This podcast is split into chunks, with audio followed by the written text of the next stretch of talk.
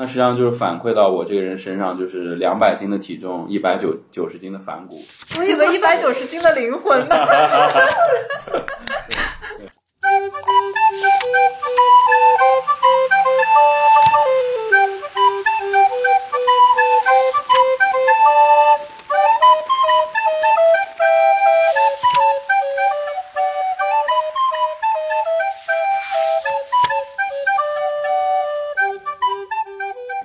好，欢迎来到新一期的《不可思议》，我是灿灿，我是阿瓜。今天呢，我们请来了做故私房菜的丽。Hello Hello，大家好。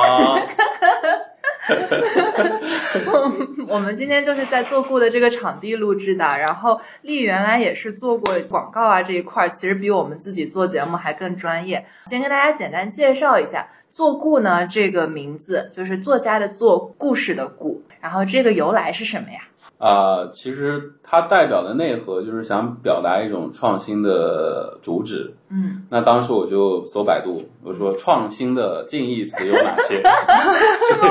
然后刚好就搜到了，因为你想做 copy，以前做文案其肯定是这样的，要先检索，嗯然后就查到了有一个成语叫自我作故，然后它的典故其实这这个成语很少有人提到，而且它确实比较久远，表达的含义就是不依旧规，自我创新。那实际上就是反馈到我这个人身上，就是两百斤的体重，一百九九十斤的反骨。我以为一百九十斤的灵魂呢。嗯 所以就取了这个后面两个字，因为我觉得两个字显得有逼格，显得高级一点。对对对。哦 暗自说了一下，嗯，还是挺有收获的。嗯，其实我们从做故事怎么样一个故事，要么你你先说一说怎么带我来做故的事。因为是一个私厨嘛，其实就是老带新的一个传统环节，因为好吃才带过来的，嗯所以我就带你来吃这边。而且他那时候特别出了一个春季菜单，对我想想找个人一起来跟我试一下。谢谢啊，嗯，因为丽是上海法国蓝带的第一名，此处应有掌声。对，我哦，们其实吃过一些其他的私房菜，就是而且我们上次来吃就是新菜单的时候，也是有两个蓝带的学生在一起，也一起来对，然后当时就问丽说，就是就问那俩学生说，你会不会有压力？因为你们上一届的第一名就在这里做菜，会不会感觉到就是有那种毕业的压力啊什么的？其实现在蓝带私厨还挺多的，但是第一名确实很难得。你给我们简单介绍一下，这是一个什么样的？给大家补充一点小的背景知识，就是蓝带嘛，大家其实听说很多，但是可能不知道它是怎么来的。因为据说是法国国王亨利三世，他是当时是有一个圣灵骑士团，但是这个骑士团的人他不用出去打仗，他们的任务就是给国王去做饭，对，所以这个团的骑士他会得到一个蓝色缎带的十字勋章，因此当时拥有蓝带勋章的人就意味着厨艺就很好，所以蓝带学院呢就是以这个寓意命名的。法国蓝带其实已经成立非常久了，它是在一一八九五年成立的，最开始其实是一本杂志啊，之后才开设的厨艺课程。它是世界上第一所专业的教授西餐和西点的厨师学校，现在总部是位于巴黎，然后它已经成立了一百二十八年嘛，现在也是世界上规模最大的西餐西点的培训学校。所以蓝带勋章是在法国做这行的最高荣誉，代表你可以像骑士一样烹饪。我觉得哇，你这段口播太官方了。太硬了，太硬了，来，我们聊一点八卦的好不好？哦好其实你刚刚介绍的没有错，蓝带其实是在法国的，就是以前的王室体系里面，它是一个非常高的荣誉，蓝带奖。但是大多数人不知道的是，在十六、十七世纪甚至更早以前的时候，能够有资格做饭的只有男人，而且这个奖其实是授予男人的。那么蓝带的创办者是一个女人，是一个非常牛逼的女人。她当时实际上是，呃，最早的时候是说我自己有这个喜喜好，然后我可以跟别人去分享经验。然后慢慢有很多人就慕名而来，觉得就是想要通过学习他的技能去掌握这些烹调的技艺。然后他慢慢的就开始创刊了，就是从一个小的作坊的体系，慢慢往一个学校培训的这个路上在走。然后那个时候就会去想着取一个名，人家说你其实就是说有点花木兰精神，就是啊女儿不一定比男人弱的，所以说哎，那这个名女子不如对，谁说女子不如男？然后所以就是说，那我们起这个名字起大一点，就起了个蓝带。那其实是挂了这个国王这个荣誉的这样的一个名字。其实从营销角度来说，人家这一波热度就蹭的特别棒。然后而且并且这个学校最值得被人称道一点，为什么全世界的厨师都对这个学校还是有一定地位的？因为它从成立到现在已经有一百二十七年的历史了。哦，对，而且今天此时此刻五月七号是蓝带的周年，哇哦，嗯好有意义哦。特别特别有意义。然后呢，嗯，我本人的生日也是五月七号，我来了，我可鼓掌了。对，这就很巧很巧很巧，嗯，嗯，生日快乐！真的好巧，生日快乐！所以今年的生日愿望是什么？挣钱搞钱，搞钱，就是就是搞钱，没有其他的。好好好，那我在这里插播一个硬的，就是我们这个节目最近开通了打赏链接，大家冲冲！冲！大家大家如果有任何就是想给我们打钱的愿望，可以直接打钱定制节目，可以直接打钱给我们定制节目。榜一大哥可以到我们这边来继续吃饭，榜一大哥或者榜一小姐姐，对，你想干嘛就干嘛，行吗？其实我们也想说一下，就是你第一次到坐顾来吃饭的感受是啥？其实当时我没有尝试过太多这种私厨的形式，对然后进来之后的话，是当时我们那一波有大概十二三个人，然后它分为四人一组，呃，每四个人他是共享一套菜单，然后他一套菜单里面是有十道菜，当天是会提前发给要来吃饭的人。对，发了之后呢，就是你是不能点菜的，然后就给你上啥你吃啥。对，所以非非常新奇，奶奶而且喂饭，对，而且每道菜上上来之后，我觉得都很好吃。因为像这种创意菜的话，我其实在上海也吃过一些，就比较商业化的，像之前我去那个安福路吃那家呃云谷园，逼园子很明镜，真的是点逼抖音行不行？就不好吃，我觉得。所以我觉得就是来 更要逼掉，怎么回事？怎么了？他也没给我钱，我还花钱吃了，不能说它不好吃。好好好，对，然后来来丽这边的话，当时就十道菜嘛，就每一道菜我都觉得很很好吃，对对，没什么文化，就只是很好吃。对，就当时。呃，我记得我最喜欢的那个他们的当家菜招牌，一个肥肠，然后还有一个那个低温油烧的虾配蛋黄酱，还有法式的鸭肉塔塔，塔没有塔鸭肉塔，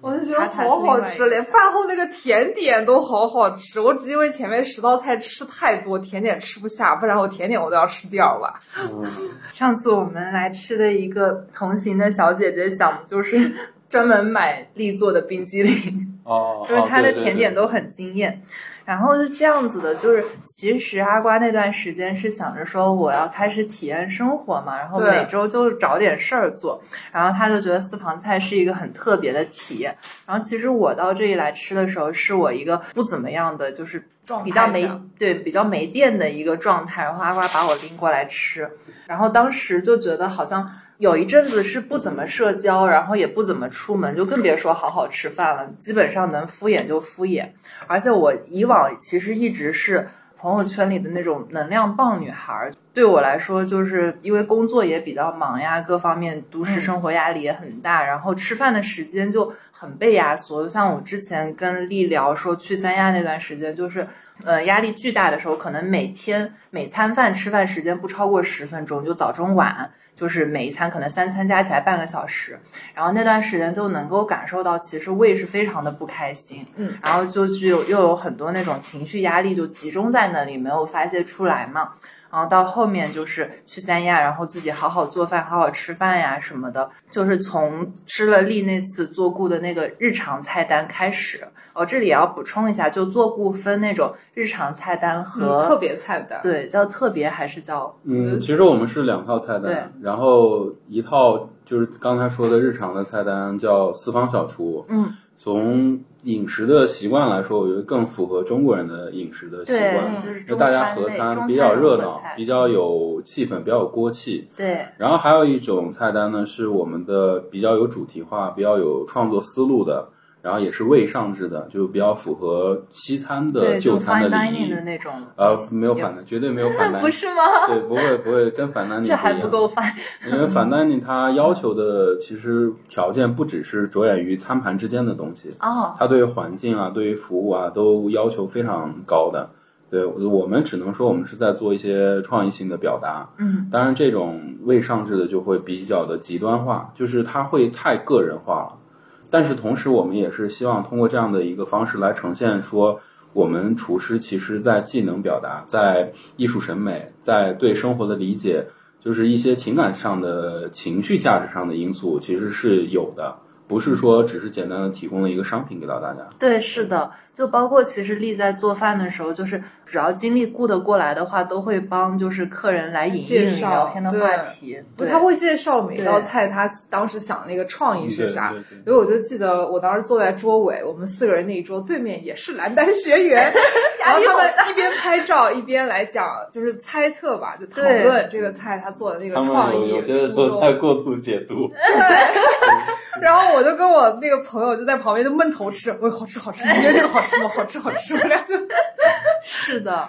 然后就是我从那次来吃饭之后开始，就真的觉得，当然也当时也有一定的觉得要改变自己那种状态的情绪积累。然后从那餐饭开始，就真的就是很有仪式感的，觉得要开始改变了，要开始好好吃饭，要开始好好做饭这样子。其实就你看我之前的那个经历，就能够感受到，但是我还是有点那种山猪吃不了细糠的 那种感受。我不能像蓝带学员一样，就是体会出说，哎呀，你这个迷迭香怎么怎么样，就是你这里面放了啥。所以就是我刚开始到这里来吃饭的时候，就每次丽过来跟我们讲这道菜里面放了什么什么什么，然后他比如说，我记得我们第一次吃的那个菜单叫做“春天多作怪”，春季菜单。里面就有一些什么怪酸的，然后怪怎么怎么样的一些很特别的东西在。然后就是它里面的丽会跟我们讲一下这里的层次感。他在边讲的时候，其实他也不会说，就是我们就得停下来来，然后听你讲完，然后就是非常有仪式感的怎么怎么样，就是非常生活化，就很像一个老师带着你，就是边讲的时候边说，你就边吃，然后边看看这个行不行。在小小的花园里面挖呀挖呀挖。有点过于懂了，对，就是有一些 有一些小技巧，然后那个食材也是会给我们讲一讲什么从哪里哪里游采过来的，过来。当时我就觉得丽的那个职业很像我脑海中去勾勒的法国那种调香师，就是哦在田间地头各种采风去寻找这个味道的来源，然后回来再成香。然后他给我的，因为丽其实我看你刚发的那个朋友圈嘛，就走过六十七个城市，对吧？所以对它的菜单里面其实融合了非常多地方的。这个独特的香料或者一些烹调的技艺，然后包括我的老家都被它挖出来。对，但是我感觉丽有一点精神得红人的意思。啊，对，其实我挺喜欢，就是整个云南地区，因为在我的脑子里面，我会把云南的这一个区域单独拉出来，去跟法国去做对比。啊，对，其实法国是一个，就是说，它是一个地理很复杂的一个地方。呃，就是为什么法餐能够成为整个欧陆体系中最核心的这个部分，它就是占尽了天时地利人和。那么从天来说的话，就是它的气候，它气候偏冷凉。其实从纬度上来说，它是跟咱们的哈尔滨，就是黑龙江是挺像的。但是因为这样的气候，它会出很多好的葡萄酒。然后其次呢，地利，地利就是说，它别看它小小的一块土地，但是它有高山，有平原，有海洋，有内海，就是又又有南又有北。然后它这个整个的南北跨度、东西跨度都会有很不一样的地理，然后决定了它的物产就非常的多样性。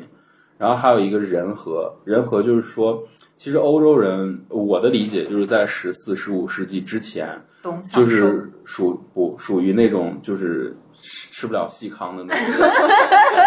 对他们真的是不太会做饭，嗯不太会吃东西。对，就是欧洲人可能在十四、十五世纪之前呢，就是一个状态，就是他们确实不太会烹调，也对这个东西没有概念，而且甚至他们在以前的时候是没有工具去吃饭，都是徒手。我们看到一些哦经典画作的时候，会发现就是整个宴会这个餐桌上都是摆的整只猪啊，什么整只鸡啊，但是你看没有餐具，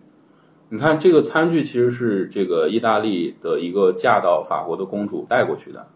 叉子是在西方的宗教文化里面，其实不是一个好的一个寓意，因为代表着地狱恶魔的一个哦。因为那个恶魔就对对对，所以他们是介意这个东西的啊。就是叉子代表地狱恶魔。就这个都不重要，就是其实是 就是说人和那就是到了这个应该是路易十五或者十六的时期，他就非常讲究吃，他一生都在致力于怎么去让自己吃好，所以他培养了大量的这种宫廷厨师。然后宫廷厨师在他被砍头了以后呢，就从宫廷流就流落民间了，是是这样的。而且那个时候就其实没有 restaurant 这个概念，就没有餐厅概念。那是因为这些大厨流落民间以后，他得吃饭嘛，他得生活，那他的本事在哪？本事在烹饪。嗯，所以他们就开始慢慢的形成了这种所谓的叫餐厅的服务形式。因为以前一些陌生人去到一个城堡里面做客，都是跟主人同桌的，嗯，就是主人吃什么，客人也吃什么，大家在一长大长桌上，你没有选择。但是因为有这样一帮有技能的人流落到民间以后，慢慢形成了这种买卖的文化，啊，也就有了 restaurant 这个雏形。所以 restaurant 这个英语它的词根其实不是英语的词根，它是来自于法语的。啊，对，而且我们现在在西餐世界里面，很多专业的词汇的定义都是从法语直接过来的。嗯，包括其实我们知道，就是法典也是用法语去书写的，因为法语在词汇的表达上它是没有多义的，就是专词专用。嗯，所以我们也对照有很多很多技巧，很多很多专业的名讳，就是用这个法语来定义。对我，我原来有一阵子就是学成人芭蕾嘛，然后它里面就说，其实芭蕾也是有好多那个脚法，就比如说我们那个会有那种什么小猫跳之类的那种，然后法语里面可能就一个词儿，比如说你什么前脚绕在后脚后面四十五度，再让你蹲下来，可能法语也是一个字，对 对对，就非常神奇。然后他就说到专词专用这里面，会觉得他们对于艺术文化的贡献还是挺多的。对。对，嗯，所以说回来，就是为什么我就把云南跟法国去做对对照，因为云南也是这样的一个地域，嗯，多民族，然后地理差异非常大，物产非常非常的多，甚至有很多东西我们到现在没有办法用汉语的直译去翻译到这个物物产是什么东西，嗯，所以就我对这个地方的好奇心就很重。然后我也就会愿意去挖掘这个当地本土的一些饮食的特色，对，那刚巧可能最近是对这个德宏整个地区，就是兴趣会很大，所以我会就是通过淘宝来买很多很多德宏相关的这种特色的这个特产，嗯，然后再应用到我们本身的实际的烹调环境里面去。嗯对，就我前段时间也听一个节目，就是说怎么样在淘宝上就是采买。呃，就是相应的食材，就你看哪个地方的腊肉好不好，就看这家店是不是专门做这个的，然后再去跟客服聊，就觉得其实这种生产链还是蛮有匠心的。对因为还好我们现在互联网能够帮我们 get 到很多不同区域的美食。话说回来，因为最近不是老在坐顾吃饭嘛，然后在坐顾吃完之后，又想挖掘力的就是这个人生经验的宝藏，所以我就之之前就是不是喜欢去海边嘛，就之之前就 Q 他说啊，那去舟山能够吃什么啊？然后什么就是他就可以给我们推荐说，你可以吃一些什么什么样的海鲜，然后在大概什么季节的时候，禁渔季之后再去吃，可能海鲜更多呀。然后我们这次就是去三亚的时候也问丽说啊，在三亚可以吃什么？然后丽回了一三亚可能是美食的荒漠，又没有三亚能吃到正宗的东北饺子，那是真的，醋都不得换。对，但确实就感觉说用美食地图来衡量这个世界，真的是看世界的一个不同的视角，就跟看人生一串儿一样，就是你的那个串儿的木头是从哪里产的运过来的，然后哪里的小脑花儿好吃，然后就各种各样地方它产什么，那些人为什么要吃它们，代表着什么样的节气习惯呀？我觉得都特别的有收获。然后我会觉得，就是把世界看得这么细的人，就是可能。他们脑海里的地球跟我们脑海里的还真的是不一样的。对，所以后来我也开始就是现在出短差的途中嘛，每到一个地方，然后去就自己会去找店，然后找店之后吃了东西呢，会做一个记录嘛，就当写嗯游记一样的。对对，所以就是也会帮我的生活去做一个 mark，因为你光出差的话，其实在这个办公室跟在比如说广州、深圳的办公室并没有什么本质上的区别。是的，嗯对就停下来，我有一次就是当时我还没有做厨师，嗯我还在公司上班的这个状态下，我们刚好机缘巧合出差去福州。嗯哦，不是出差，是我当时是休假，嗯，然后就选定了福州这个地方。我当时去了福州整个福州市以及福州旁边那个平潭岛，它相当于是中国最东边，离着离着台湾最近的一个岛屿平潭岛。哦，那么我其实就印象特别深的是，我有一天在福州，我一个人吃了八顿饭。啊，太舒服了吧？就为了多吃点儿，我去嗯每一个我选的一个地方，我都是走着去的，然后就从早吃。对对对，为了消化，都吃了个啥？就是什么连江锅边呀、嗯然后它其实是用米糊去调制的，然后整个浇淋在大铁锅里面，它瞬间就烙成那种米皮了。哦，然后它，但是它锅中烧的一锅水，这个水里面它会放一些紫菜、虾皮去调它的鲜度。然后这个就是一个早上的一个汤饭，配上它旁边有一些炸物，对，然后包括什么鲨鱼丸、鳗鱼丸，就是他们会用很多鱼去做这种鱼丸，嗯。那就会匹配一样不同的这种对对，手打鱼丸，然后还有什么牛肉汤啊，然后还有一些就是当地的排档店，他们福建有一个菜会用就是鱼菜会用红糟去做，这个红糟其实是就是醪糟。酒糟鱼，，对，但是它是加了红曲的，所以它会呈现一种红色。我当时在那个排档店里面吃，就是超级好吃，但是它的整体的环境就巨差，就是那种非常非常经典的苍蝇馆子，嗯它甚至连招牌都没有，对，但是巨好吃，就是它那个锅气啊，它调味的精准度啊。我因为那一顿已经是我第当天的第六顿了，但是我还是在他的店里面炫了三碗米饭。哇，对，我一直想劝自己少吃点，少吃点，嗯但是我就是没停下来。然后还有一个是我印象最深的是吃那个老耀州街的梅鸭脖的那个花生花生汤，哇，那个真的是第一次我吃到这样的，原来花生去煲煮的这种甜汤原能这么好喝，就它的那个我从来没喝过甜度非常非常的柔和，然后你在入口的时候，这个花生已经就是被包的非常非常酥软了，然后它一抿就化了，然后它就带着这个花生的香气。这个这个梅阿伯也是在这个地方开了几十年了，就是他墙上也有很多照片。然后依托于这个老耀州街呢，他们有有晚上有夜市的，然后整个特别特别有烟火气。因为毕竟以前工作是在北京嘛，嗯，就是大城市它会脱离掉跟我觉，得跟大众的那种故事，就是生活上的故事，就是它的夜市一定是那种集市型的，然后是商业化程度很高的，对，就是你卖什么，你你像这种夜市，大城市的夜市一定什么长沙臭豆腐啊，什么东北烤冷面，对。就，这种特别无聊的半成品，然后有人去这样操作。是，但是在这种城市，你就能找到那种非常非常根源性、非常非常质朴，我觉得代很有代表性的这种小吃。嗯，然后当时我就整个在福州待了这么三三四天的时间，哦，好幸福，其实就是对整个福州菜，吃了二十四顿饭，啊，浪费这么多，对，但是确实是嗯。尽可能的去尝了它整个福州菜的一些代表的东西，什么荔枝肉啊，哦，对，然后也了解了原来还有一个点就是原来佛跳墙不是广州菜，哦。不是粤菜，大多数人会以为是粤菜来的，其实是它是最经典的一道福州菜，哦，只是粤菜也会？做，对，也会做这个佛跳墙，但是其实根源上它是福州菜，哦对对。好神奇！我其实想知道，就是你是有那种美食雷达吗？还是怎么样能够找到这些东西？就是有有网络上有人说这个属于叫时运，啊，食物的时，运气的运。哦，可能我相对来说时运会好一点，因为以前会有一个诀窍，那个时候还不像现在什么抖音啊、小红书这么火。对那时候其实咱们出去外出的一些饮食经验，一个是靠当地有朋友推荐，对还有一个是大众点评。但是我不会特别相信大众点评，是的，就是因为你帮别人刷好评，那些都是商业技巧，你肯定都懂嘛。所以那个时候我就靠什么？靠出租出租车司机。哦，哎，这个好，因为那个时候就是也不会去打这个平台车，就是不会去快车。那时候也没这些有的呃，没有，还是有的。但是我知道平台车，它对于这个生活上的东西，它没有那么就是有那么好的经验。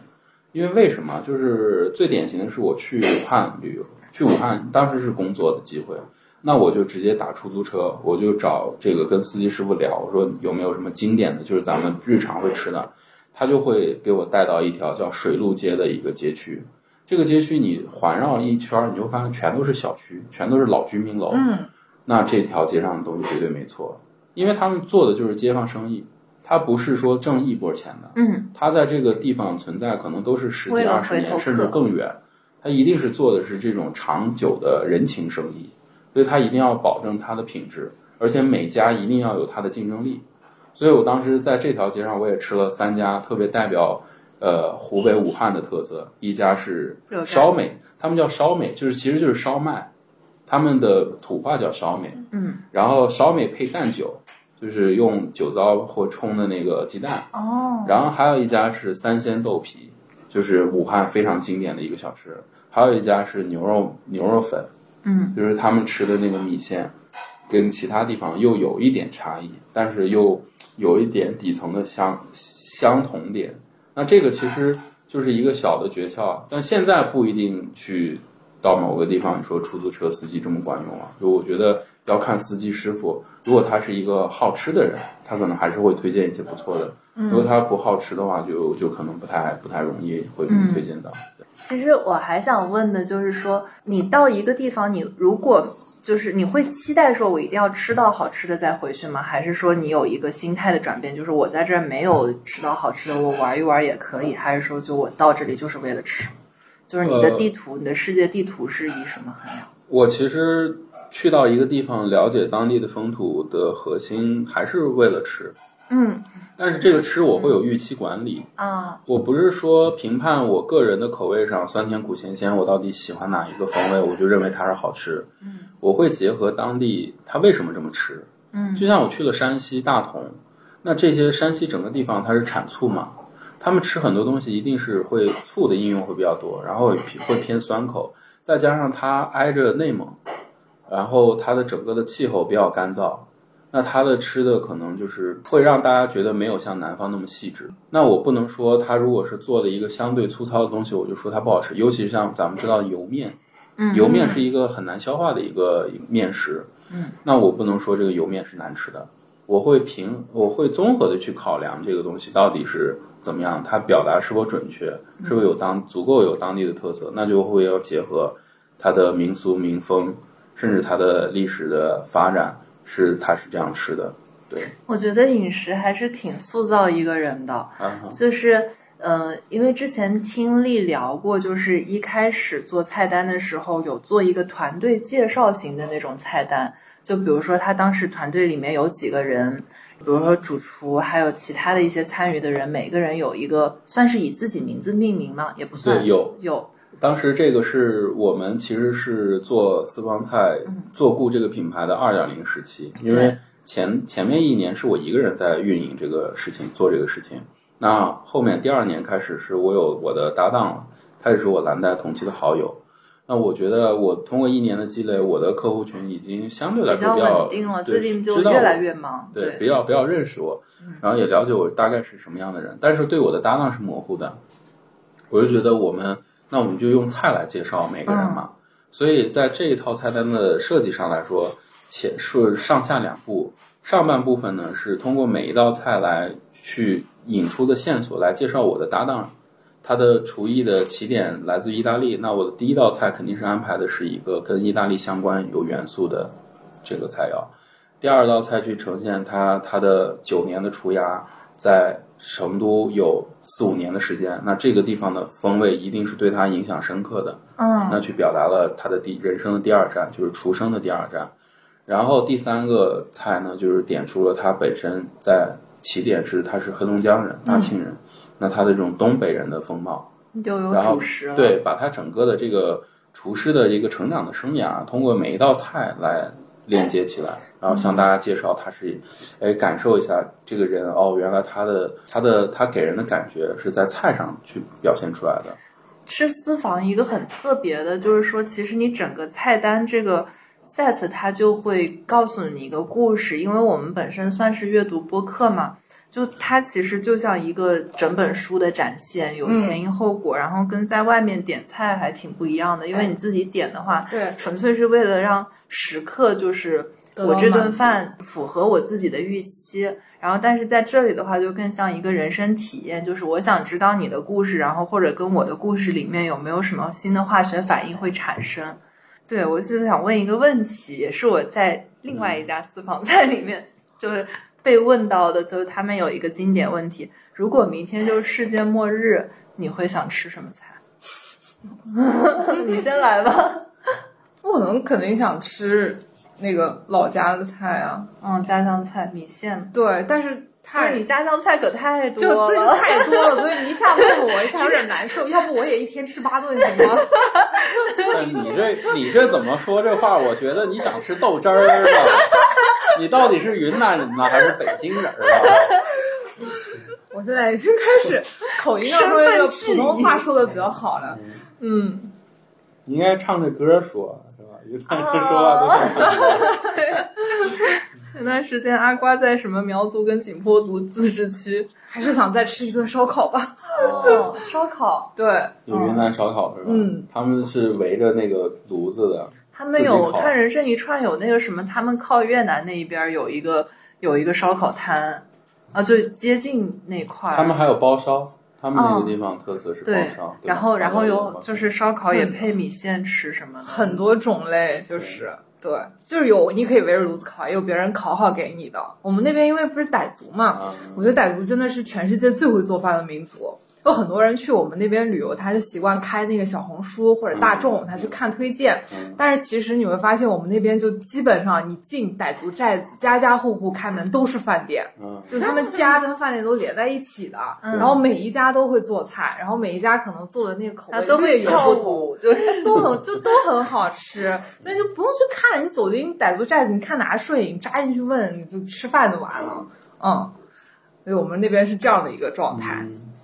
那你的最后一天真吃不完，吃不完。那你的厨艺如何呢？我不行，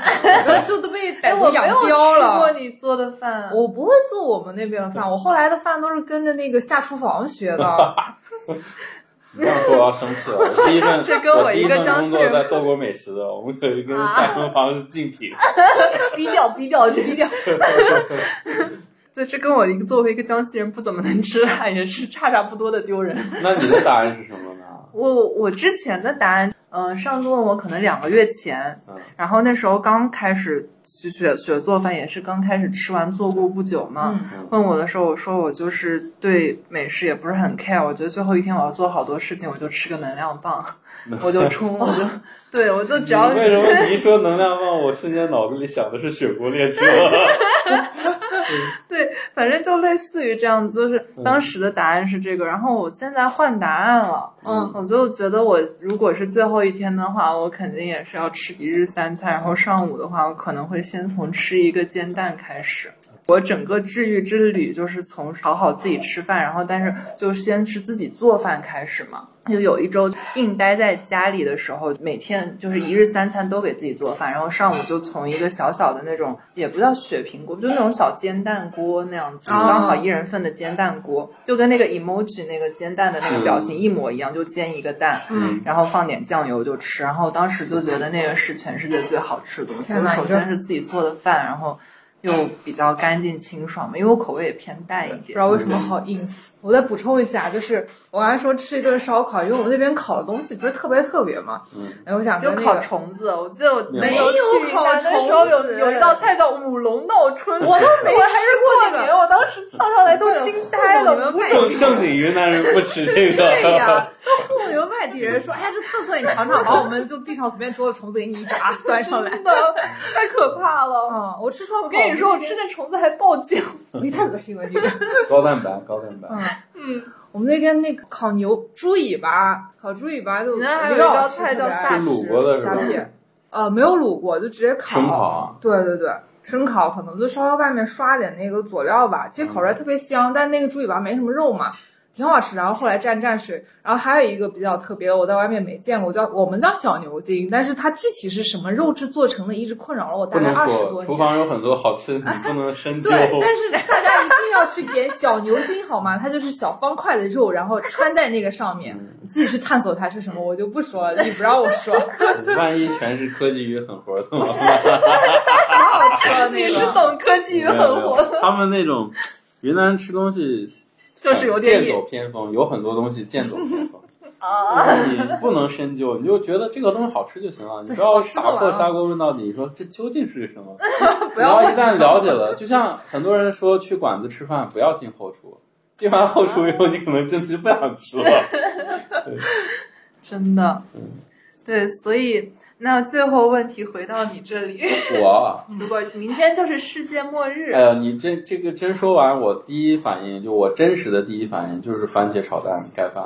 哦我觉得这个饭对这个菜对于我来说可能是有点刻在骨子里的一道菜。我记得我瞬间记得，就是小时候上小学的时候，我每天中午经常性会吃到的就是这这个菜，番茄鸡蛋。它是小学食堂吗？还是就不是，家就里的？是我其实是回我奶奶家哦，吃这奶奶做个的饭。但是我跟我奶奶这边的关系，家里关系没有那么好，就是他们对我不亲近，但是就我经常那时候就反正吃到不能老吃到呗，就是。不是这道菜那段时是这道间一直菜是经常会吃到，就是他不会给你想着变着花样去给你做，但是反而这道菜刻在我的骨子里的。然后你看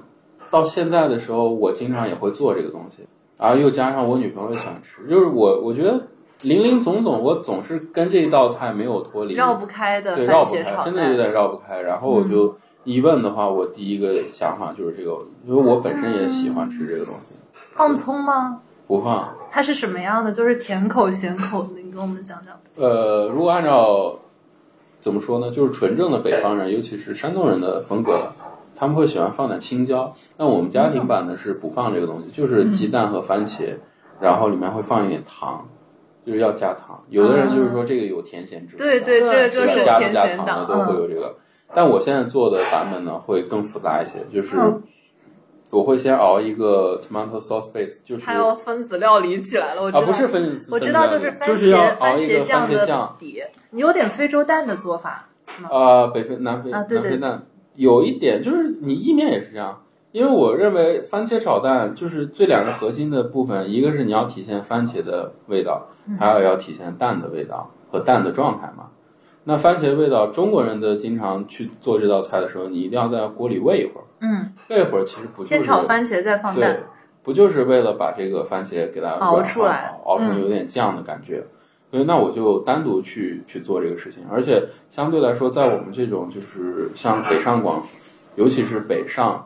本身我们其实周边不怎么出产这些农产品，都是从外地运回来的。嗯，那番茄这个东西就是特别没有味道的一个水果，对，对，吧？当时特别没有味道看那个啊不重要，就是就是对，就有一个就是那个其中一个女生吃番茄的那个镜头嘛，就是说嗯其实原来大家在乡下的时候都把那个番茄当水果吃，对然后现在就是只能当菜吃，因为番茄的味道已经不一样，了。现在我就觉得便宜的普通番茄就跟吃萝卜没啥区别。没味道。嗯对，而且它没有味道，所以我想去说熬这个番茄酱，就是为了让大家能够吃到番茄的滋味。但是但是我又知道酱它就是完全熬化了，你又吃不到番茄的口感了，所以我会再有一个部分就是把番茄去皮，然后把这个番茄瓣儿留下，让你能吃到番茄的的它那个口感，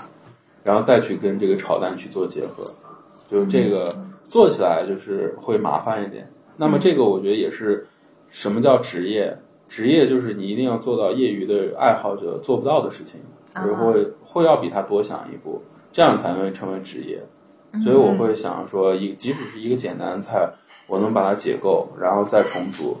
再丰富它，这个是我职业要带给我的特性，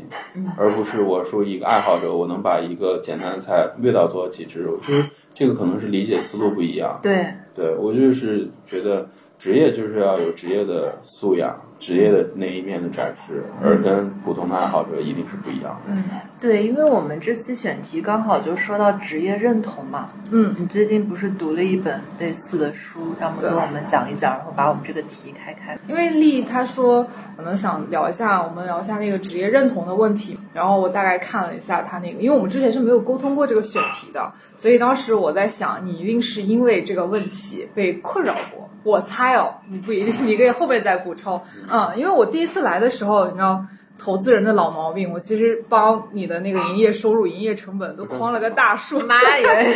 那老不愧是你。对，然后就发现确实是不怎么挣钱啊，这个是真的。所以大家快来吃啊！记得小红书搜索“做顾”，对，就能找到过来吃的方式。嗯。然后看完之后，我就觉得李因为这个职业的选择可能会被周围人可能质疑过，或者自己有相关这方面的困扰。然后我之前的话，其实看过一本小鸡汤书，叫《世界尽头的咖啡馆》。那本书特别特别短，而且非常非常鸡汤。这本书的话，它其实讲的道理非常非常简单，就是看山是山。虽然这四个字听起来很容易，但可能很多人其实很难达到这个境界。就简单跟大家讲一下它里面这个故事。它讲的是约翰，然后他有一天就开车嘛，开车之后就迷路了，迷路很久之后一直开到半夜，然后他突然看见了一家咖啡馆，那家咖啡馆的名字很奇怪，叫“你为什么来这里咖啡馆”。他进去之后，因为又迷路很久，然后又很饿，他就打开菜单想要先点菜，然后菜单呢上面没有。餐，然后他只有三个问题，就你为什么来这里？你害怕死亡吗？你满足吗？后来呢，这个整本书就是根据约翰跟里面的店员啊、老板聊天的这个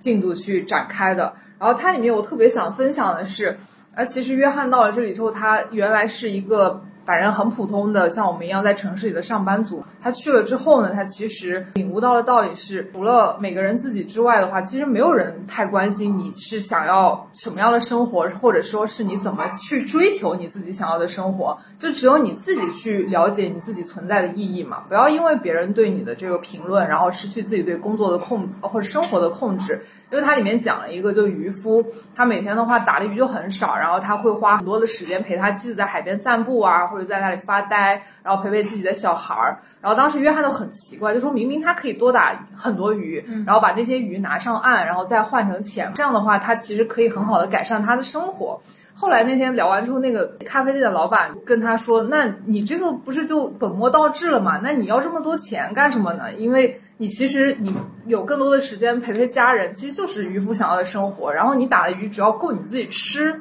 就好了，就这就很简单嘛。”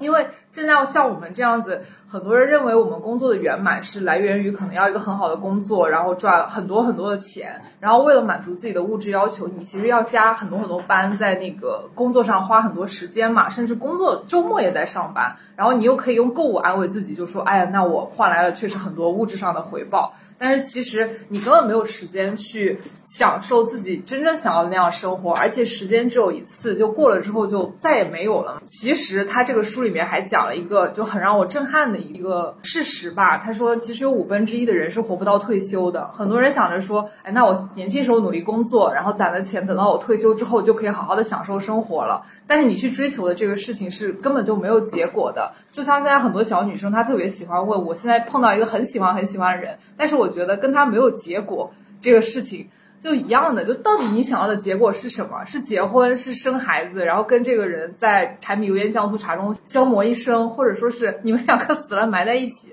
就你想要到底是什么结果？就仅你现在生活的每一刻就是你生活的结果，所以端看你怎么选。嗯，所以这是我当时。看的那个看完书之后，很多的一些感慨吧，就你想要什么，或者说你想要追求什么，就现在就去做。然后后来他其实还有一个续作，就叫《重返世界尽头咖啡馆》，他写的就是约翰十年之后他又迷路了，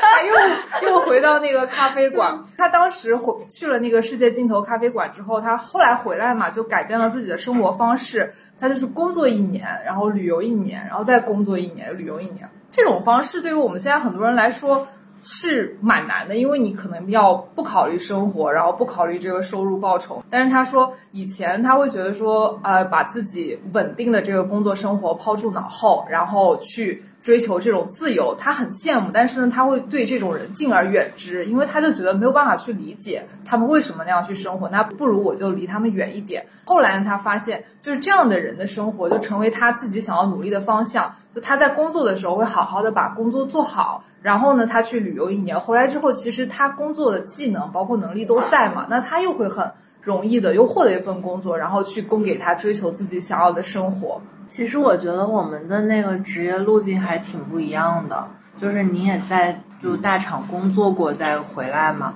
嗯，我们之前看一些书，比如说你最容易产生心流体验的工作，你不觉得自己在九九六加班的工作，比如说你做畜牧业，你要是养羊。这些就是养小绵羊嘛，这些工作其实你不仅九九六，羊是不会管你九点钟起来上班的，六点钟起起来喂我，然后出去遛我一圈，晚上就基本上一整天都在工作。但是其实你像这么高强度的工作，一般现在还是有很多老人家在做，就不会是说他们就是觉得说这个工作当然也是累的，但是就跟我们的那种，你九点钟五点钟没给我下班，我就觉得我在加班了，九九六了我就怎么怎么样了。那份工作其实强度更大，然后但是会让人的心觉得不那么累。当然，就是你赚钱是另外一方面哈。这个就是这样子类型的工作，跟我们就是平常经历的工作其实是有蛮大的区别的。那么你从大厂离开之后，做现在的这种厨师类的这种工作，是不是也是挺辛苦的？辛苦啊！就我们正常来说，一天的工作时间肯定是超过十二个小时。嗯。甚至就是说，如果节奏或者说我的订单量都是集中在这么几天，一直都是这样的一个状态的时候，那就是一直在高强度的去工作。而且厨房里面，厨师所要去具备的素质，不是说只是你满足了你切配烧制的这种技能，他同时还要应对的是高风险的这样的一个工作环境。都是创业的这种，烫烫伤啊，包括还有出餐上来说，对于品质的要求，那其实就是像部队一样，你要准确，就是你是要高度集中、高强度，然后高危险情况下去完成这个东西。其实厨师就是真的要讲究很多很多很多因素的，不是简单的理解。包括还有一个是协作，就是我们会去到一些外部的餐厅。为什么人家有的人出餐就是八个人点了八道主菜都各不一样，但是可以同时上菜？哦，他却需要是每一个部门之间的人员之间有时间的协作。我从来没想过这个点。我煎一个牛排花半个小时，但是你炒一个配菜只需要三分钟。那我们俩这个东西是放在一个盘子里的，对，一定要有协作。而且我们还要去思考的一个事情是，当一家餐厅来的吃饭的客人，他不是同一时间来的呀。嗯，所以我们在出餐的时候是 A 桌十五分钟前要就点了这个菜，B 桌是三十分钟后要上这个菜，所以厨师在时间观念上也要非常强。嗯，然后再再放眼看整个厨房里面，不光有打仗的士兵，还要有一个好的将军，因为将军就会控制说，我十五分钟要出什么，我二十分钟要出什么，我一定非常非常的明确这个事情。甚至我要去洞察这个厨房在生产力上面来说有哪些部门需要我来协调，这边的生产效率不足，我是不是要马上弥补上去？那我作为 chef 就是，我可能不光是要会炒菜，我还要会煎牛排，我还要知道怎么去切割，就这个其实是非常非常庞杂的一个系统在运作，那就是没有大家表面上看起来那么简单。对，哎，所以只有这个将军才叫 chef 还是？对，严格意义上来说，其实 chef 是一个可以是一个通称，厨师这个通称。但是如果是在体系里面去，master chef 去，那个是顶级厨师，那是大师了，相当于。但是你要在一个厨房里面，chef 就是叫 chef 就是他是最大的，或者说他底下还有一个 hand chef 就是执行主厨，嗯，然后还是 sous chef。对于我们的现场负责人，对，然后档口会有 CDP，然后再往底下会有厨师助理，就是 Demi，然后 Demi 底下是 Commis，就是 Commis 就是厨工，他相当于就是最低级的这种，就对应中餐里面就是学徒，也是会有，他会有非常非常严格的职级划分。嗯，其实厨好的厨房的体系就跟一家好的公司体系没有差异的，对。但是，一般都是从最下面往上做的，还是？一定是这样的，因为哦这个是一个经验性的工作。是，你如果没有具备好的这个经验，你一定是做不到那个位置的。那跟你对于事情的你看待事情的视野，包括你具体到每一个技术动作，你是不是能够比别人做的优秀？嗯那这个是两个维度，一定都是有比拼的。嗯，但是人就是有些人只适合去当将军，有的人就只适合去当小兵，但是也有的人去适合去当元帅，这个是不一样的。对。所以我觉得厨房里的江湖也是第一次打开这个视角。我说一个自己的故事，我最近不是自己做饭吗？啊，然后，然后我就自己会炒很多小菜嘛，我就发现，就是你今天说这个点之前，我从来没有意识到是我自己的那个管理的能力不行。嗯就是我炒完菜之后做面条，然后我面条就会坨了。嗯，明对白，。这当然就是可能有有别的方法防它坨掉，但是实际上我就不该这么做。对你嗯。对你做的 to do list 里面，你没有很好的一个分配。对。比方这个要花十分钟，那个要花五分钟，对。那你可能要把五分钟嵌入到十分钟这个流程里面，对。先开始做十分钟的，然后剩下五分钟再去做那件事情，那可能他俩在时间上就匹配了，嗯。你就可以同时同一时间完成这个东西。是的，所以其实就真的就像那种分手厨房的游戏一样，你就得把啊所也玩过，玩 过分了吗？我跟我女朋友玩过，她比我厉害，我不会打游戏，我游戏很很差。呃 对对对，就是你就得配合好，然后你所有东西要出餐，其实确实没有想的那么容易。对，嗯，对，做个私房菜。所以你之前提出说职业认同的这个点的时候，你当时是怎么想的？在职业转换中 是一个什么样的心态？其实这个跟我大学接收到的教育又有关联。我大学学的是师范类的专业，嗯生物师范。嗯，师范生物师范。对，就厉害了所以你看，就是殊途同归。我觉得嗯以前的一切的积累都是为了成为现在这个职业做准备的。那我就会比别人多一些这种外部的认知和因素，对，在我的生生活里面。是的。等你那我觉得突破那个点的时候，你才知道哦，这是你的答案。对，就是学生物师范这个角度，那我一定是一个教育者的一个思路来切入的。那后面，我现在越来越多的反思，就是咱们整个的这个国情啊，培养出来的所有的年轻人，绝大多数人，其实我我的定义就是盲从。嗯，因为你的目标不是你自己给自己设定的，它不是因你的特质特质来设定的，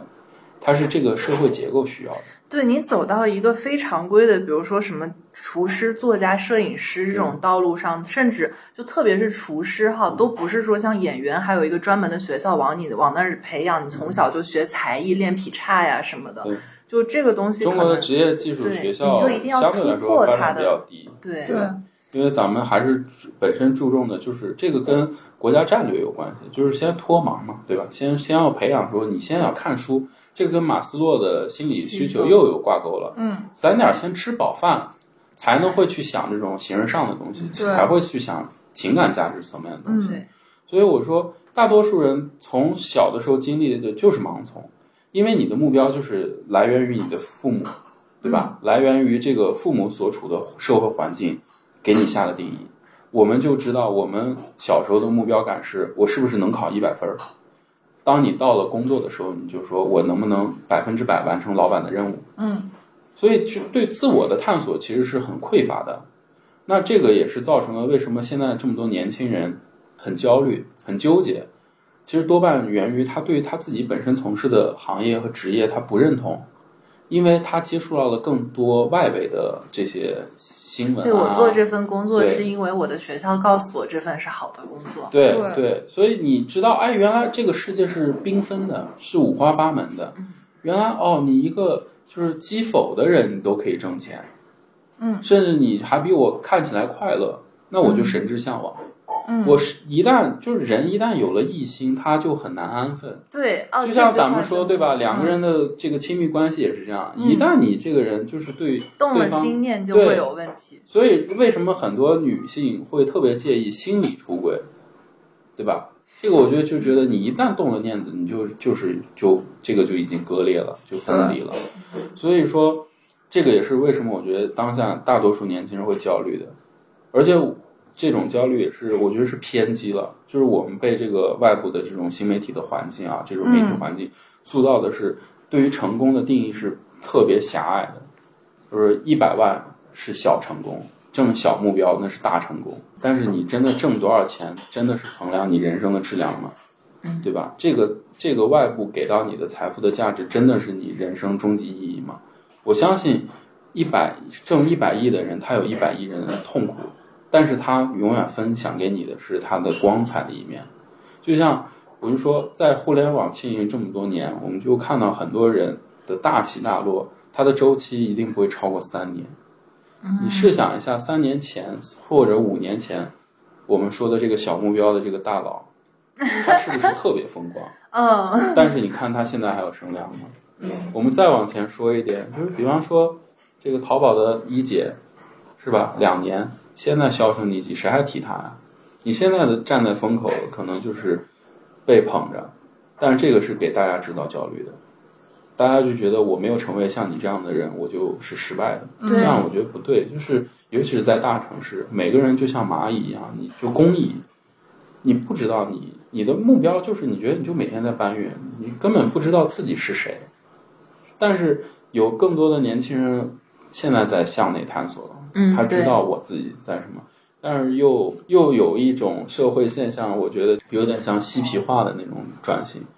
我不喜欢什么躺平和内卷这类词去做定义，太简单因为我了。才觉得太消极了。哦，就是你这种躺平，就是完全不管不顾。但是人在社会上生活，一定是要有责任的。嗯，我作为厨师的责任就是我要给大家提供，不是说好吃的东西，这个东西要花心思，就是要有这这方面的投入，我觉得才是好，而不是说我随随便便买来一些本身就好的东西，我组装组装给到你。对你是一个我觉得那个没有体现厨师的。对厨师的思想的东西，其他的职业也是有这种核内核在的。哪怕他是扫地的人，如果他足够认同自己的这个价值，我就是认真的做好了这件事情，我觉得把它干爽了，就是一尘不染的时候，这个就是价值的体现。但是很多人不会认同这个东西，这个就是社会焦虑。对，是的。其实力不仅是做菜吧，就是我一开始以为做故就是写出故事、做出故事的地方。我们每次过来确实能够感受到故事，因为之前力跟我们闲谈的时候，我们问到那个就是做故出了一系列就是他自己的。微信号的那个小漫画嘛，嗯然后那个漫画之前立就拿着他的那个 marketing 的 这种职业习惯，在淘宝上随便找了一个画师，然后说我可能要画 logo 啊什么的。我们其实节目做的时候也有做过这种类似的探索吧。但是力做这件事情，他就是拿着自己过去的那个职业习惯和他的一些观念跟那画师聊，然后那画师确实还有点一拍即合的意思。后面呢，他跟那个画师至今的人还在河南，是不是？对，就还没在见过面，对就还没见过面对小三年，两年半。对，然后就是这里很多画都是那个画师自己做的，哦包括那个后面那东方明珠，那后面有这个是一把刀。当时我们要在这儿开新场地的，他要作为祝贺，然后他自己用就是 AI 作画，对他自己自己画了一幅，对，然后现在就是在那个号上面还有一系列就是做过关于口味什么甜味、酸味的对，他会帮我们现。在创作一些就是分镜的小漫画，嗯，就是很，它是隐晦的表达一些情绪的东西，但是我觉得很高级，就是这个对他东西是表达的你利益也很高级，是你真的是有足够的了解、足够的情趣，以后你才会画出这些东西。它就是情感的投射，对，而且它不是说真的就是为了你画，它只是是寄托于你这个美食的平台，哦画出了人生滋味的那，种他想表达这个东西，对对然后我就觉得很神奇，就是它就是一个故事发生的地方，也就是体现出除了做饭之外，其实就是人怎么样才能做一个好的作品嘛？你确实得是一个好的人，你才能做出好的作品。就这件事情，就是又绝望又让人心生希望，确实是一个能够把自己的有意入道，就是你可以把自己的艺术啊，就是自己的技艺，就体现出自己的，从自己的记忆里面体现出自己的人生观，然后呢，把你的人生观传播给别人，就能够让他们感受到自己的力量。包括我今天进门的时候，其实丽当时说那个画作叫就是那个书法，就是我们这个私厨的门口贴了一副对联，叫做“除却书外无鸟事”。除了读书之外，没有别的鸟事要做。对对，然后那个也是一个私房菜的，就是对，他在南京，他有自己的私房菜，哦叫收故事的老万，然后他同时也是他属就属于叫文化人，嗯，因为他最核心的就是爱好是喜欢收老物件儿，嗯，然后他会研究这些老物件儿，背后的故事。对，有什么背后的由来啊，有什么关联历史关联性啊，他会把这些故事都收集到自己的这个心里面，然后再给大家分享。然后本身就是那种挺有文人气质的，然后因为他自己心里的故事也很多，然后就非常有意思的一个一个人。你和这些人生的修行者，就其实类似于虽然做了同一种职业嘛，就这件事情会让你的职业认同感更高吗？我觉得是我先是因为这件事情让我很幸福、很快乐，做饭而对，就是做饭做这件事情，然后我才会坚定的选择。但是在这个过程中，就是，呃，你不能说是妥协吧，但是越来越认同这个其中的一些带来的价值，就是它带给我的收获是多维度的，很多因素，不光是说我挣了多少几个钱，那其他还有什么客人的认可呀，其他的就是说，呃，反馈上来说给我带来的成就感，包括比方说，我通过我自己的能力解决了这一餐饭的这样的一个一个事情，那也会有满足感，就是这是方方面面的。我觉得这个是综合起来，就是我觉得对我这个事情就是越来越有认同感了。嗯，对，就我也就看清了，说啊，做一个厨师就不可能说像做金融或者像这个炒股，没有这种大钱。因为我本身我也在那不一定，人有有梦想谁都了不起。改天它上市的时候，我们还是精神股东大家记得赶紧打赏，这 个精神入股成分。嗯，接着说。我这个人就没有真的没有偏财命，这个是我从一早我就知道的事情。那我就只适合去踏踏实实的去有收益。那我甚至就觉得这件事情我做到八十岁，我还能这样做，我就觉得会是一件非常牛逼的事情。嗯，但是它需要几十年的一个积累，对，但他几十年可能就是几十年如一日的单调。嗯，但是当这些单调就是量变会产生质变，我就期待着就是到我八十岁的时候还能这样做这件事情。我觉得就是我这个人生就牛逼，我就是可以谁都看不起，我就觉得我太牛逼了。嗯，我们在这个节目里面再立一个百年老店的 flag，对，还有还有九十八年，因为对对，还有一个就是之前我这个就分享两个电影，对我其实影响挺大的，一部叫这个《寿司之神》，嗯还有一部叫这个《爆裂鼓手》。嗯寿司之神带给我的不是说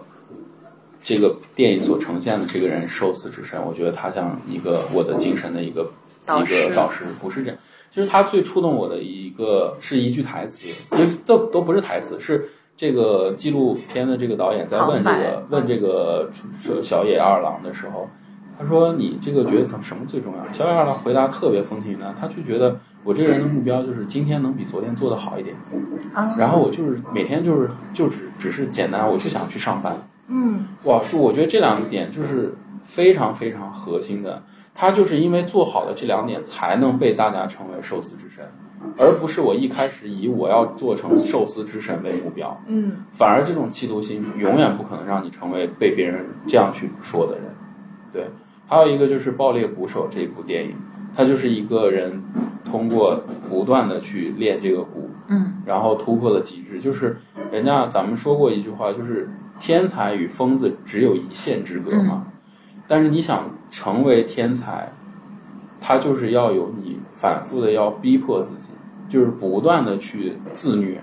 然后再蜕变，再自虐，再蜕变。当然有个画面特别的让我感触，就是他鼓棒锤到就是整个手里的血就渗到那个鼓棒里面，但是他依然忘我的在激情的在练习。然后甚至最后他去演出的时候出了车祸，他的第一想法是我拿着鼓棒我要去去到那个礼堂。就整体的这个片子看起来的这个震撼，就是他心无旁骛，就是只是冲着这个目标。因为我们现在就是为什么这么浮躁，就是因为我们不够纯粹。我们对于很多目标就是做一做，觉得啊有一些困难了，有一些难点了，就想要放弃，想割舍了，找一个理由去回避。但真正的强者，你看从来都不会去回避、逃避问题，嗯，他都是坚定的，就是就是把这件我就事儿做好。盯着我这个目标，对，我不会 care，就是你今天这个声音那个声音，他觉得他对他不重要的。嗯，就像我最早的时候，我们叫做故，嗯，这个名字呢，很多人都会觉得啊不是很上口，叫起来有点有点怪，但是我就不 care。我说，当你当所有人就十个人提，你可能觉得那个很别扭，但是当一百个人、一千个人提的时候，你就会觉得你反而会觉得这个这个名牌很特别，很雅致。对嗯，我就觉得这个事情就是需要时间，嗯就品牌一定要需要时间。对，呃，前两天我看了一个视频上，这个人是一个算是品牌级的潮人教父，嗯，还蛮有意思的一个老头儿。稻盛和夫。不是不是，他就是经常去一些潮流或者有一些设计空间去去带着大家看，然后去点评。嗯那个老头儿有个山羊胡，戴个眼镜嗯儿，嗯然后他说一句话比较打动我，他说：“没有三十年的不要叫品牌。”嗯我就觉得这句话就说的说到我心坎儿里了。那我做这件事情就是一个长远长远的规划。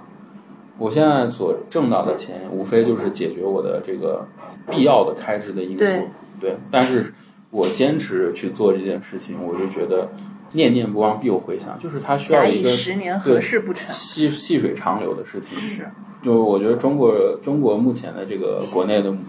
现状就是需要有更多的人，当然我相信其实有很多人都在做这件事情，就是让一些好的我们认为好的事情、认为对的事情去细水长流。对。我觉得这一段听完还是感受蛮深的。那你其实就没有流过血的手指没有办法弹出好听的歌嘛？你对匠人精神这种东西是不是还有一点执念？没有，我不认为我是匠人。我觉得厨师他就跟画家一样，嗯，他应该是一个艺术家。创作。对他要对生活有非常充沛的情感，所以他在他的盘子里面才会体现出那么多的情感因素。嗯，就我特别喜欢客人能够在我们菜里面吃到的，他就说，哇，吃你们东西很有能量感。嗯这个不是一般的客人能吃到的东西。嗯一般的客人吃到只能吃到五味，嗯但是如果他能吃到一种能量，吃到一种很暖的感受，我认为这个就跟你看一幅画，就是有很多人就是那种名家。大作嗯，会触动到你的，我觉得就这个是异曲异曲同工的事情。对就像作家会把他的情感投对，射到就像咱们大。家读一本书也是，你在这个书里面内核，你进入到了这个世界，进入到他的故事里面，你能够跟他共情，然后你再有一些东西反馈到你自己的内心中，你就得到了力量。我觉得这个是大家都是在做同样一件事情。对，所以你产出的每一样东西都是魂器嘛，就《哈利波特》里面那个嗯魂器，都把你自己灵魂的一部分放在那里面了。对对所以就才能够让别人了解到，无论是你的菜啊，还是作品啊什么的。但话说回来，其实你受感触的，比如说爆裂鼓手啊那些东西，我也想就是好奇哈，嗯嗯，你在做饭这条路上吃过你觉得比较苦的事情是什么？我其实对他说呀，对我说我的 意思我其实没有觉得有让我觉得特别吃苦的事儿。嗯因为所有的就是哪怕我说就是说站立长时间站立十四五个小时啊，嗯这个事情我不会觉得苦。首先我不会觉得苦，一定是有身体的疲劳、身体的疲乏，这是正常的生理。累呢？心累是心里不会，心里不会累，永远不会累。就是我我最早的时候在学校毕业，蓝带毕业以后去了 Mocado 工作，它是一个很大的餐厅，外滩的一个比较忙，嗯呃，非常呃，也不能说非常，但是相对来说，在上海来说是比较忙的餐厅。我那个时候知道我是一个菜鸟，我就会尽量的在没有特殊情况的情况下，我都会提前至少一个小时到餐厅。嗯我说那我就笨鸟先飞了，哦我就觉得我投入了更多的东西，让我觉得是我在找补。就我以前没有像你一样有五年的竹林，没有这些经历，那我就在我现阶段花更多的时间去弥补它。然后在很多基础类型的工作上来说，我就是觉得我只要不比你们这些人做的差就好了。就我现在就是有这种对自己的要求，但在这个过程中就不会觉得它是一件苦，我不会感觉苦，就是不会你只是觉得在冲，对我有觉得苦一个目标，是一种我就看抗拒不见别是你其实是违背了你的意愿才会觉得苦，但是我不会觉得苦。那我承认一定是累，因为我那时候在最热的档区，然后每天那种工作就是出来以后，我可能从里到外就是湿，就是湿，就是出汗啊，这种能湿两回的这种感觉，就整个湿透。然后出来我就喝可乐，喝冰可乐去解解这个压力，解这个疲乏。对，好有画面感。呃，那个时候就是因为我们是营业到十点半 last order，然后我们大概走的话也到十一点十一点半了。嗯我还必须要我因为我住在浦东，这个店在浦西嘛，嗯我还必须要赶最后一班那个公交车。啊，对，就那个时候其实整个的生活是累的，其实就是体力上是累，对但但是但是其实是我觉得特别有意思的一段经历。那很好奇，就是嗯你从 Mocado 出来之后，就是你为啥那要从这样有名的一个大餐厅里出来自己做？因为你没有，我觉得就是年龄所去我们去看待东西是不一样的，嗯然后收获肯定也不一样。那我知道我肯定从基础类型上来说，从基础的这个角度来说，肯定跟刚毕业的实习生十几岁、十七、十八岁的小朋友差不多的。但是我们在厨房这个环境里面，我们去汲取的东西是不一样的。对你的想法会更多。chef 让他去切一个洋葱，他考虑的是我只是要完成 chef 的这个 order，这个指令我完成就好了。但是我会去想的是，为什么要这样要求这样切？嗯，我能不能我切的时间是什么多少？他切的时间是多少？那我在这个厨房十小时工作里面，我的这一个单项的工作分配是占据了多百分比是多少？我能不能更有效的去工作？然后我也去看整个厨房的工作流程，从 A 点到 B 点是怎么样运转的。我会去带着这样的视角去在厨房里面工作，所以我收获的一定是一个 chef 去学习的这样的一个一个知识储备，而不是我这个月啊，我应付了二十多天工作，然后我到发薪的时间，我把话费一还，我就不管了，我就继续。我今天能够一个小时的时候，我是不是十十分钟去上个厕所，偷会儿懒，打个游戏？我不会考虑这些事情，那自然我的成长一定比别人高。因为我在我干干了半年以后，我就觉得从基础的这些就硬性的出餐标准啊、出餐节奏跟大家的这种配合度上来说，已经没有我再去突破自己的东西了。然后我就觉得，我又因为这个年纪，我可以去做一些我自己想做的事情，所以我就开始要做自己的菜。这个真的很棒。还是因为自己年龄太老了，二十八岁才去做厨师，其实是已经算是年龄偏大的了。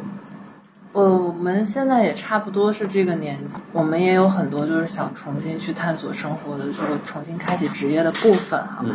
我觉得你这段经历的分享给我个人是有很大的鼓励。其实你做什么事情做决策，年龄只是相对的，，对而且大家的那种年龄焦虑也是这个环境、这个社会给到你的焦虑对，并不意味着说哦，四十岁不能干二十岁的事儿，没有、没有这种严格的界定。对，人又不是到四十岁就挂了，就是也不知道在你看，干。你看中国人老人还会讲一个六十退休还老来春呢，对吧？啊、那个时候，我觉得就是咱们这个社会就是发展是这样的，所以就会有特性。但是我们就是一些反套路的人，因为所有的社会它又有制度，有制度就一定有套路。嗯，那我们为什么让大家觉得好像特立独行了？就是我们在反套路嘛。嗯，那反套路也就是反衬了，因为所有人都是白色，当你是一个黑色的时候，你就被凸显了。是的，因为我们这次的话也带来了一些我看过的书，然后觉得特别棒，所以想把这些图书都漂流出去。我们会把这些书呢都放在丽的店里随缘飘，然后如果来店里吃饭的客人啊，或者是我们的听友过来啊，都可以带一本自己喜欢的书回去。但是呢，我们希望。嗯，如果你看完这本书之后有一些读书的感受，或者比如情感的映射啊之类的，然后可以发到我们的公众号来，然后联系我们的方式呢，其实可以在播客首页，或者说在微博搜索“不可思议 Bookish 播客”都可以找到加入我们听友群的方式，然后添加我们小助手号给我们发送读后感。就这个不强求啊，但是因为我们也比较喜欢让就是这些图书的责编啊之类的小姐姐都看到大家对于这本书的一些感想。然后就是有一些书是丽店里自己的，所以希望大家能够带一些书来跟丽换一换，带一些自己的故事到我们做故这家店来。谢谢丽这次参与我们的录制，谢谢。欢迎大家在小宇宙、喜马拉雅、蜻蜓、荔枝、呃 QQ 音乐、汽水等平台搜索“不可思议播客室”，关注订阅我们，并且刚才阿瓜也提到了，可以在小宇宙播客首页。或者微博搜索“不可思议 bookish 播客”，找到加入我们听友群的方式。欢迎大家来找我们玩，谢谢大家，谢谢。谢谢。